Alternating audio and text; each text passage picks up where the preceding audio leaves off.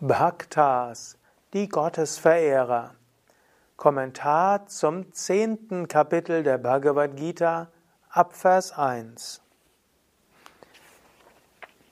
Wie sind die Gottesverehrer? Welche Eigenschaft kannst du entwickeln, wenn du den Bhakti-Yoga gehst? Woran kannst du erkennen, dass du als Bhakta, als Verehrer Gottes Fortschritte machst? Darüber spricht Krishna im zehnten Kapitel der Bhagavad Gita, in den ersten Versen insbesondere. Das zehnte Kapitel ist genannt Vibhuti Yoga, der Yoga der göttlichen Herrlichkeiten. Und so beschreibt Krishna, wie du das Göttliche auch im Alltag wahrnehmen kannst. Mein Name Sukadev von www.yoga-vidya.de Die ersten beiden Verse des zehnten Kapitels zunächst auf Sanskrit.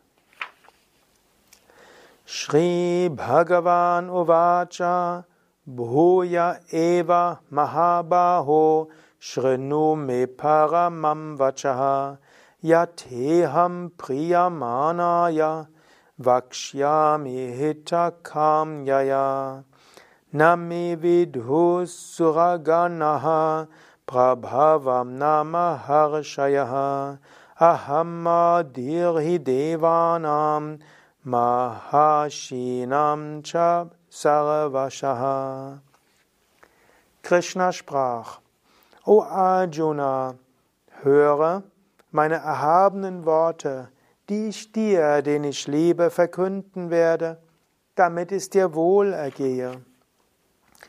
Weder die Heerscharen der Götter noch die großen Weisen kennen meinen Ursprung. Denn in jeder Hinsicht bin ich der Ursprung aller Götter und großen Weisen. Letztlich ist Gott unergründlich. Die tiefsten Mysterien dieser Welt sind intellektuell nicht fassbar. Dritter Vers. Der Mensch, der mich als ungeboren, ohne Anfang und großen Herrn der Wesen erkennt, ist unter den Sterblichen ungetäuscht und von allen Sünden befreit. Gott ist ungeboren, er ist ohne Anfang und er ist der Herr aller Wesen. Wenn du das weißt, dann bist du gänzlich ungetäuscht und von allen Sünden befreit. Krishna gibt jetzt mehrere Weisen, wie du als Bhakta sein kannst. Zum einen kannst du sagen, der reine Jnani ist auch ein Bhakta. Der reine Jnani, der reine Gotteserkenner, der erkennt Gott als ungeboren, ohne Anfang und großer Herr aller Welten. Das zweite wäre, Du könntest Gott verehren, indem du Raja Yoga übst, das heißt an deinem Charakter übst, positive Eigenschaften entwickelst. Und welche Eigenschaften du alle entwickeln kannst, sagt er im vierten Vers. Vernunft, Weisheit, Nichttäuschung, Versöhnlichkeit, Wahrhaftigkeit, Selbstbeherrschung, Ruhe. Ruhe gegenüber Vergnügen und Leid, gegenüber Geburt und Tod. Furcht und Furchtlosigkeit, Gewaltlosigkeit, Gleichmut, Zufriedenheit, Askese, Wohltätigkeit, Gleichmut gegenüber Ehre und Schande. All diese verschiedenen Eigenschaften der Wesen entstehen allein aus mir. Diesen, diese beiden Phasen kannst du unterschiedlich interpretieren. Du könntest zum einen sagen, das sind alles Eigenschaften in denen du Gott siehst. Siehst du einen vernünftigen Menschen, sieh Gott darin. Siehst du einen weisen Menschen, sieh Gott darin. Siehst du einen Menschen, der versöhnlich ist, wahrhaftiges Selbstbeherrschung hat, sieh Gott darin. Aber auch im Relativen. Wenn du einen Menschen siehst, der sich freut, sieh Gott darin. Ein Mensch, der leidet, sieh auch darin Gott. Neues, das entsteht, sieh darin Gott. Und etwas, was vergeht, auch darin sieh Gott. Wenn jemand ängstlich hat, ist sie darin Gott. Wenn jemand furchtlos ist, sie auch darin Gott. Also, du könntest zum einen dich darin trainieren und üben, in allen Eigenschaften ist Gott. Oder du könntest diesen Vers interpretieren als Handlungsanweisung. Entwickle Vernunft und Weisheit und Versöhnlichkeit. Entwickle Wahrhaftigkeit und Selbstbeherrschung. Entwickle Ruhe gegenüber Vergnügen und Leid und Geburt und Tod. Merke, dass du unabhängig bist, egal ob da jetzt Mut oder Angst ist. Entwickle Gewaltlosigkeit, Gleichmäßigkeit, Gleichmut, Zufriedenheit, Askese, Wohltätigkeit und Gleichmut in Ehre und Schande. Im nächsten Vers beschreibt er, wo kannst du jetzt ganz besonders Gott sehen? Da sagt er, die sieben Weisen, die vier Alten, die Manus, die Kräfte gleich mir besitzen, wurde aus meinem Geist geboren, aus ihnen entstehen die Geschöpfe in dieser Welt. In den Schriften liest du über die großen Manifestationen des Göttlichen, die Rishis, und dann gibt es die sogenannten vier Kumaras, die manchmal auch als die vier Alten bezeichnet werden, obgleich sie eigentlich eher, Kumara heißt ja die vier Kinder, er nennt es jetzt umgekehrt, also die vier Stammväter, wie sie auch genannt werden. Also die sind alle aus Gott entstanden. Aus ihnen entsteht alles andere. Siebter Vers.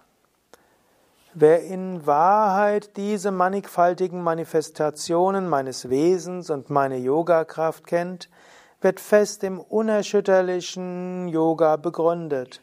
Darüber besteht kein Zweifel. Ich bin der Ursprung von allem, aus mir entwickelt sich alles. In diesem Wissen verehren mich die Weisen in Meditation. Alles stammt letztlich aus mir. Und wenn man das weiß, wird man zum Weisen. Ihr Geist und ihr Leben sind völlig in mir aufgegangen. Sie erleuchten einander gegenseitig, sprechen immer von mir und sind zufrieden und froh. Den Menschen, die immer beständig und mich liebevoll verehren, gewähre ich den Yoga der Unterscheidungskraft durch den sie zu mir kommen. Aus bloßem Mitgefühl mit ihnen zerstöre ich, der ich in ihnen bin, die aus der Unwissenheit entstandene Dunkelheit mit der leuchtenden Lampe des Wissens. Und hier sagt Krishna etwas, was er immer wieder in den nächsten Phasen und Kapiteln wiederholen wird. Verehre Gott. Und wenn du Gott verehrst, wird Gott dir zur höchsten Weisheit verhelfen. Letztlich Bhakti Yoga und Jnana Yoga sind eins. Er sagt dir zu Anfang des Kapitels, wen, wer letztlich zum Jnana Yoga hinneigt, das heißt letztlich Gott erkennt als ungeboren, ohne Anfang, großer Herr der Welten, das ist ein Gottesverehrer. Das heißt also, wenn du zur Weisheit gehst, gehört auch Bhakti dazu. Wenn du herausfinden willst, wer bin ich, woher komme ich, wohin gehe ich, muss da auch Demut und Liebe und Hingabe dabei sein. Und wenn du Raja Yoga entwickelst und dabei an deinem Charakter arbeitest, auch das sind Eigenschaften in Gott. Also, wenn du an deiner Hingabe, wenn du Raja Yoga gehst, dein Geist beherrschst, auch das ist letztlich eine Form der Gottesverehrung. Und dann, wenn du Gott siehst in den Weisen und Heiligen, auch darin wirst du Gott erfahren. Und dann sagt er, aber wenn du Gott selbst verehrst, dann wird Gott dir auch alles andere geben. Und so führt er die verschiedenen Yoga-Wege zusammen. Eben zum einen Geh den Weg des Jnana-Yoga, aber der Test des Jnana-Yoga ist auch, führt das auch zu Hingabe und Liebe. Geh den Weg des Raja-Yoga und auch hier ist der Test, führt das zu Liebe und Hingabe. Und dann verehre Gott in den großartigen Menschen und auch das gibt dir Liebe und Hingabe zu Gott. Und du kannst auch einfach Bhakta sein, einfach Gott verehren. Wenn das im Jnana-Yoga zu kompliziert ist, wenn im Raja-Yoga schwierig ist, verehre einfach Gott. Und wenn du Gott verehrst, wird Gott dich zur Erleuchtung führen. Gott wird dir Unterscheidungskraft geben. Wenn es dir jetzt schwerfällt, diese Jnana-Yoga-Unterscheidungskraft zu entwickeln, verehre Gott. Und dann wird Gott dich zum höchsten Wissen und zur Weisheit führen. Hariom Tatsat. Ich rezitiere nochmal den elften Vers der Bhagavad Gita. Erst auf Sanskrit, dann auf Deutsch. Dann kannst du vielleicht darüber noch einmal nachdenken und kannst dir dann vornehmen, Gott besonders zu verehren. Mein Name Sukadev. Dies ist ein Vortrag im Rahmen der Vortragsreihe zur Bhagavad Gita, Teil der Yoga Vidya Schulung, Begleitvortrag auch zur zweijährigen Yogalehrerausbildung. Alle Informationen über Bhakti Yoga, über Bhagavad Gita, über Yogalehrerausbildung auf www.yoga-vidya.de 10. und 11. Vers der Bhagavad Gita, erst Sanskrit, dann Deutsch. Tesham satata yuktanam bhajatam pritipurvakam tadami buddhi yogam tam jena mamupayantite. Den Menschen, die immer beständig sind und Gott liebevoll verehren, gewährt Gott den Yoga der Unterscheidungskraft, durch den sie zu Gott kommen. Aus bloßem Mitgefühl mit ihnen zerstört Gott, der in allen ist, die aus Unwissenheit entstandene Dunkelheit mit der leuchtenden Lampe des Wissens. Teshame vanukampartha mahanajnana jamtama nashayam yatma bhavasto Jnanadipena Bhasvata. Om Shanti, Shanti, Shanti. Om Frieden, Frieden, Frieden. Om Bolo Satguru Shivananda Maharaj Ki Jai. Bolo Shri Vishnu Devananda Maharaj Ki Jai.